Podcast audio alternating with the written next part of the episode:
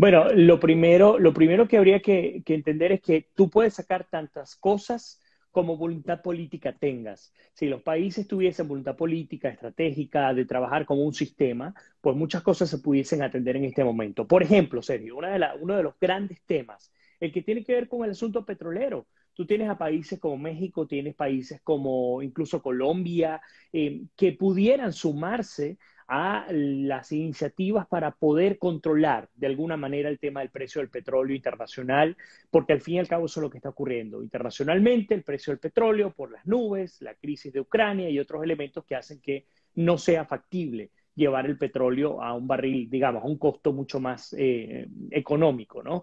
Em, tenemos el tema de la migración, que tú bien lo comentabas, pero nada de esto Nada, absolutamente nada de esto es posible si por encima de las decisiones que en efecto eh, pueden incidir en los pueblos están las decisiones políticas y de los gobiernos. Lo que ha hecho, por ejemplo, Andrés Manuel López Obrador de anunciar que no va a asistir a la cumbre es una respuesta clara a que lo que menos importa aquí es lo que los pueblos digan.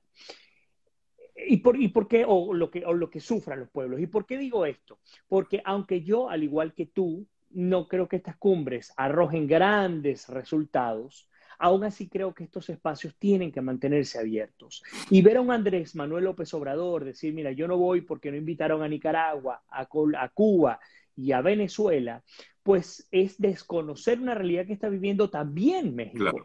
Porque si vamos al tema migratorio, mientras esta cumbre arrancó el día de ayer, hay una caravana, una nueva caravana de inmigrantes de más de 10, 15 mil personas eh, de individuos de Haití, de Venezuela, de Cuba, de distintos lugares del mundo que han decidido irse, lanzarse a la frontera con los Estados Unidos. Entonces, qué buen momento para poder, en todo caso, al menos en términos migratorios, em, sentarse México, Estados Unidos, Centroamérica, que son, digamos, tres, tres actores fundamentales para poder conseguir algunas acciones, no voy a decir para resolver el problema migratorio, porque no se resolvió antes, no se va a resolver ahora, pero sí hay algunas estrategias concretas que se llegan en estas cumbres y normalmente eh, recaen justo sobre el tema migratorio. Ahora, eso pareciera que no va a ser posible.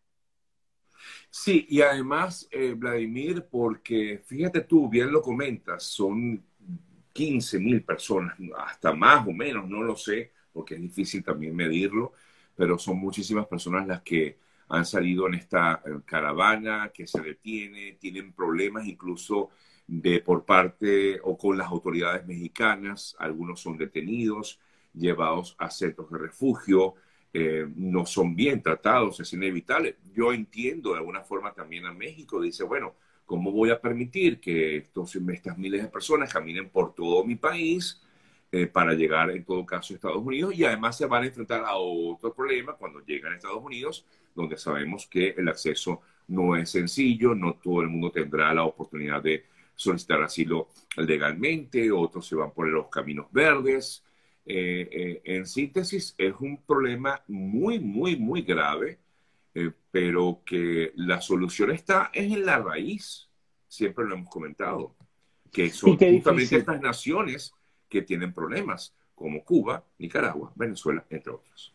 Tal cual, tal cual. Y qué difícil resolver ese problema, porque sabemos que definitivamente ni una cumbre ni una declaración conjunta va a resolver el problema de raíz. Eh, lo que arrastra, lo que arrastran estas dictaduras aguas abajo es enorme. Y ya lo sabemos, no vamos a hablar, no vamos a volver a discutir sobre los elementos que tienen que ver con estas dictaduras, pero sí podemos decir, mira, tenemos un gravísimo problema migratorio como consecuencia de estos regímenes totalitarios. Eso es una realidad. Ok. ¿Qué hay detrás del problema migratorio? ¿Solamente un tema de cruce de fronteras? ¿Es solamente un problema de crisis de a quién admito y a quién no? ¿O debajo de ese problema migratorio hay otros elementos como, por ejemplo, y lo hemos hablado tú y yo aquí en el programa, tráfico de órganos, trata de blancas, tráfico de niños, droga, hay cualquier cantidad de elementos, desapariciones, narcotráfico, etcétera, extorsión, delincuencia común, delincuencia organizada. Hay muchos elementos que hay detrás del tema migratorio. Obviamente a México no le conviene que, estas caravanas pasen por, por su país. Sin embargo, dentro de la estructura ilegal, eh, dentro de la estructura delincuencial mexicana, porque hay eh, delincuencia organizada en México y ustedes lo saben muy bien, esto es el mejor negocio, porque después del narcotráfico, después del narcotráfico en México, el tema del tráfico de personas tras la migración, pues es un gran negocio. Tan es así, y tú sabes que lo hemos conversado, conversado también acá, que por la cantidad enorme de venezolanos que están cruzando la frontera, ahora hay coyotes maracuchos o venezolanos, por ejemplo. Sí, Que lo hablamos la otra vez y, y tocó algunas sensibilidades, pero es una realidad. Yo entiendo que en la desesperación uno diga, bueno, mira, no, es que yo quiero, y no lo digas, eso lo sabe todo el mundo, desde el presidente Joe Biden hasta, hasta, hasta Diosdado Cabello, lo saben. Ahora, eh, volvemos a aterrizar a la, en la cumbre.